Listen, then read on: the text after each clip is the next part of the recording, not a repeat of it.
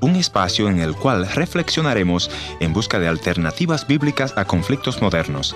Esperamos que sea de su completo agrado. Y ya con ustedes, su anfitrión, el pastor y consejero familiar, Ernesto Pinto. Uno de esos días caminando por la capital de Guatemala me acerqué a un grupo de niños que deambulan por la calle. Quise comprarles un poco de comida y conversar con ellos, pero uno me preguntó, ¿qué usted nos va a hacer después de que nos da de comer? No entendí mucho la pregunta y le digo, ¿qué quieres decir con eso? Bueno, dice, porque aquí viene mucha gente, nos ofrece comida y después nos quieren abusar sexualmente. Esa es la triste realidad de muchas de nuestras grandes ciudades donde estos niños deambulan. Lo más triste que he encontrado es que muchos padres los mandan a vender o a pedir a la calle para emborracharse o drogarse. La realidad de esos niños es muy oscura. Tristemente nuestro gobierno no hacen absolutamente nada por proteger a estos niños. Ojalá que la iglesia se levante y haga algo por estos niños. Que salgamos a la calle no solamente a darles un poco de comida, sino tal vez a crearles un mejor ambiente en el cual ellos puedan crecer emocional y espiritualmente. Yo siempre insisto en este programa que el problema surge en el hogar, el problema surge cuando tu mamá no tiene responsabilidad con tus hijos, cuando te metes con cualquiera pensando que vas a resolver tu situación económica y lo que logras es otro embarazo. Por el otro lado, aquel padre irresponsable que ha abandonado a sus hijos. Estoy cansado de decirlo, pero lo repito, papá, por favor, no abandones a tus hijos.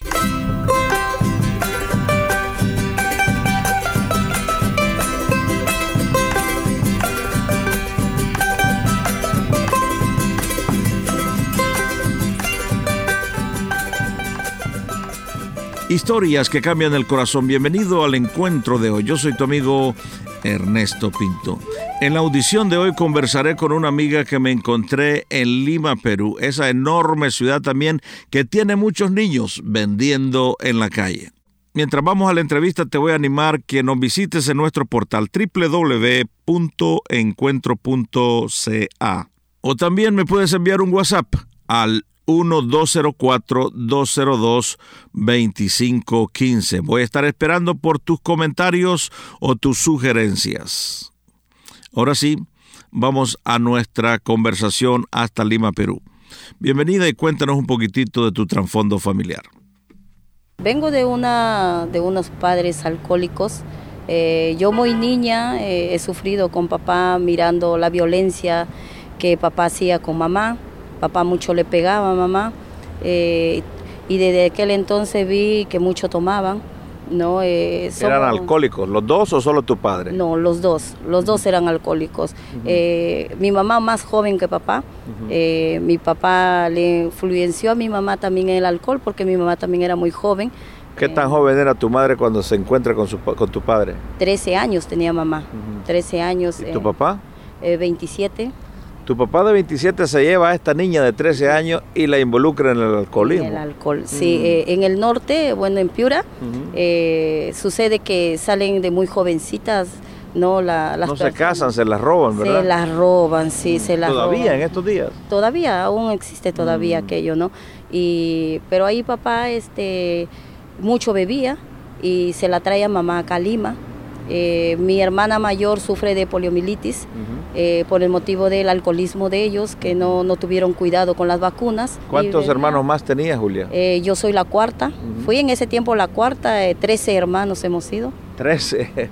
Tres hermanos, de la cual cinco fallecieron. ¿Y qué hacía este padre si estaba involucrado en el alcohol y la mamá también? ¿Qué hacía? ¿Qué trabajo tenía para mantener todos estos hijos? Lo que trabajaba eran nosotros, los hijos. Los hijos tenían que trabajar. Los hijos trabajaban. Yo trabajé desde muy pequeña, a los ocho años. Interesante. Eh, sí, a los ocho años trabajé. Papá no quería que estudiara, lo único que quería era que yo trabajara.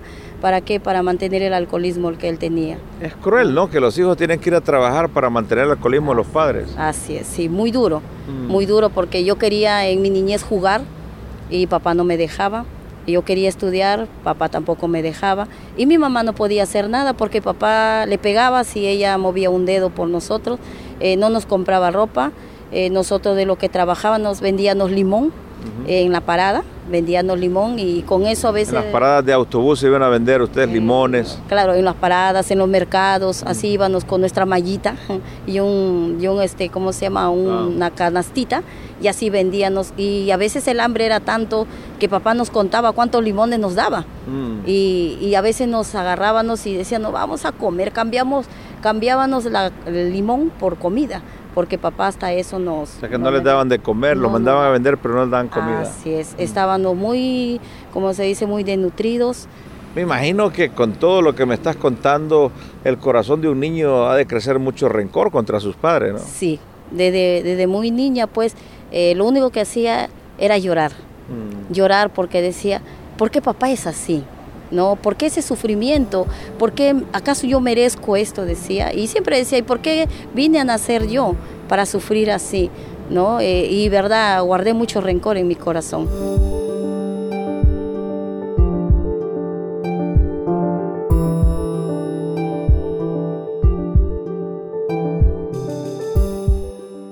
Y me decías también extra micrófono que también tú estuviste involucrada en, en el alcoholismo. ¿Cómo y por qué? Sí, o sea, ya cuando veo yo que papá y mamá tomaban, yo pensaba que eso era normal.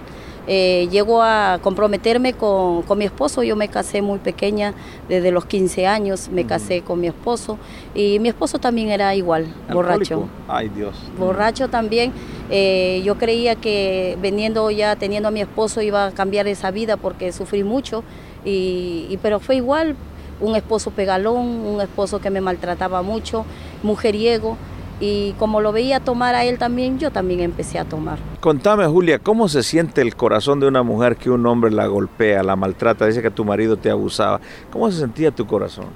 Horrible, horrible porque vi una situación muy fea. Mm. Vi que papá pegaba a mamá y cuando yo me comprometí no quería ver eso.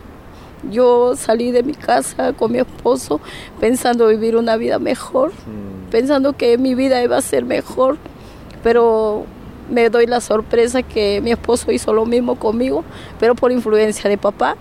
Papá le dijo, pégale para que no te moleste, para que te deje tomar. Mm. Y él me metía a golpe, no solo me pegaba una cachetada, sino me golpeaba brutalmente, que mm. incluso me abrió, me destapó una parte de mi cabeza. O sea, fue algo tremendo, ¿no? Y Era salvaje. Pero me dice que tu padre mismo le, decía a este hombre que te pegara. Qué cruel, ¿no? Porque él quería irse a trabajar y papá le decía, ¿por qué te vas a ir a trabajar? Yo le decía, déjalo papá que se vaya a trabajar, porque él tiene que traer, porque ya tenía una hija. Claro. Yo ya tenía una hija y papá decía, mira, yo he tenido siete mujeres y a mí ninguna de las mujeres me ha mandado. Esa era su parte machista de papá. Y mi esposo decía, no, pero yo tengo que ir a trabajar. No, yo te voy a dar.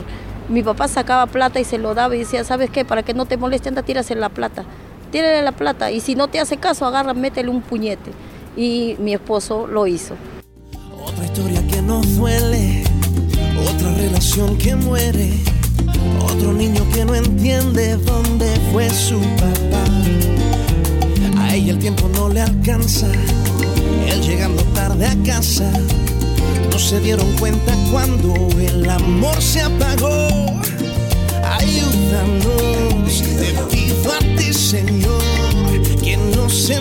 Enseñes cómo perdonar y amar de verdad.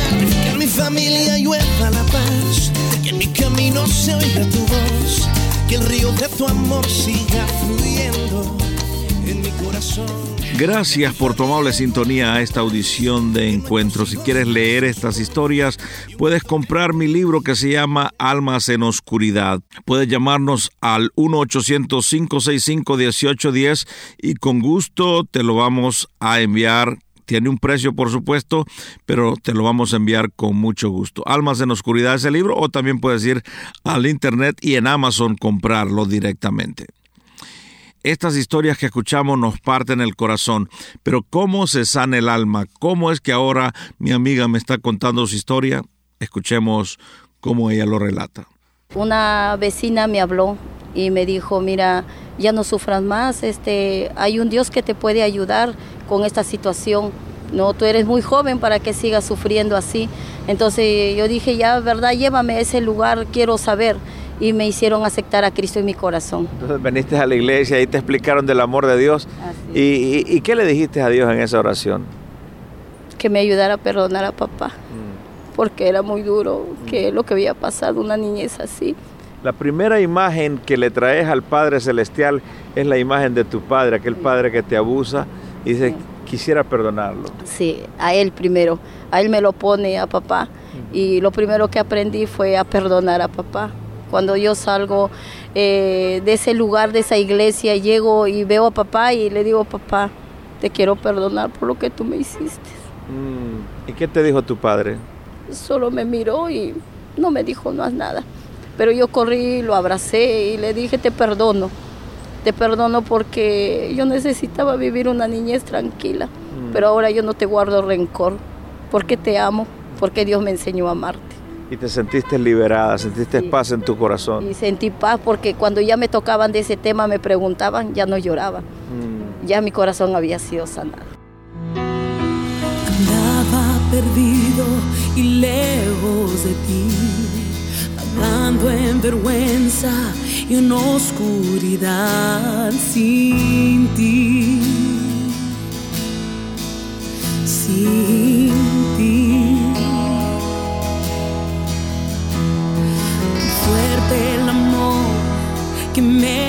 encontró sin ceguedad.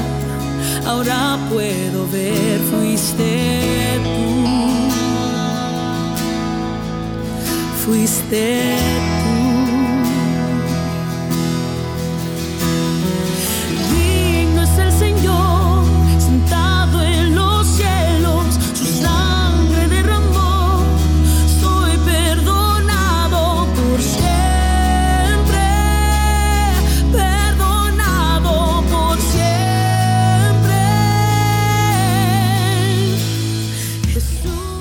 Significa Dios para ti ahora? que es grande, que es grande, que es, es mi padre. Es eh, un amor tan inmenso, ¿no? Que, que llena mi vida completamente y pudo llenar el vacío que no recibí durante ese abrazo, ese beso que me diga te ama y que hoy puedo ver que es un Dios maravilloso, que es un Dios este amor. Dios llenó ese vacío que llevas en tu corazón. Sí, llenó mucho con ese amor. ¿Cuál sería tu mensaje para aquella persona que está atrapada en el alcohol? tal vez niños que están viendo a sus padres alcoholizados y han perdido esperanza en su corazón, ¿qué tú le dirías?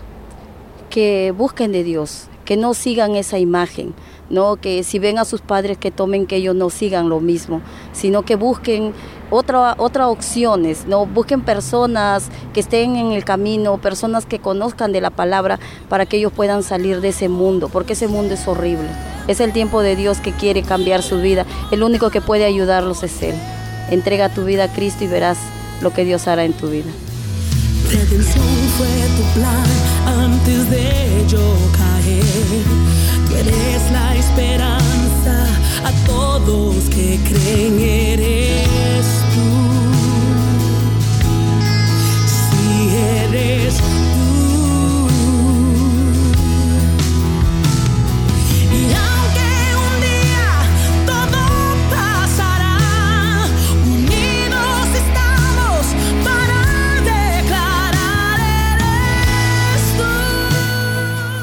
Gracias por haber estado en la sintonía de este tu programa Encuentro. Y te voy a agradecer que me visites en el www.encuentro.ca o también puedes dejarme una nota de voz en el WhatsApp 1-204-202-1525. 1-204-202-1525. Una nota de voz o tal vez una nota escrita. La otra opción es info arroba encuentro.ca. Gracias por sintonizarnos a través de esta radioemisora. Yo soy tu amigo Ernesto Pinto y al despedirme quiero recordarte que Dios te ama y yo también.